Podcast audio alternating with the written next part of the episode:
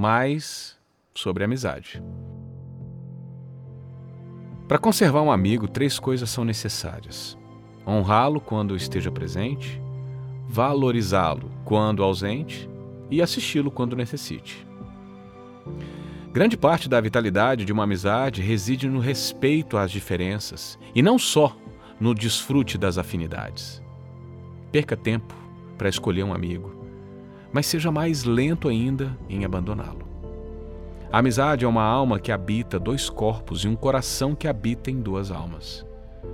A verdadeira amizade é a que segue ao teu lado, inclusive quando não tens nada para oferecer, salvo a sua companhia.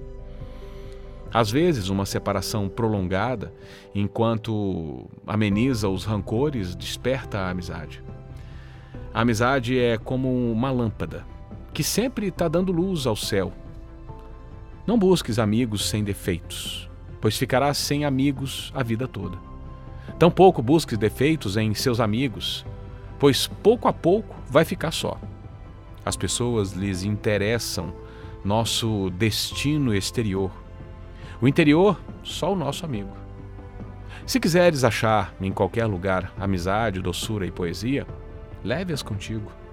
É uma regra na amizade que, quando a desconfiança entra pela porta, o afeto sai pela janela. Que raro e maravilhoso é esse fugaz instante em que nos damos conta de que descobrimos um amigo, né?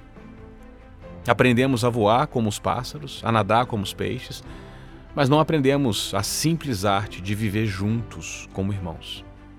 Deus não criou fronteiras.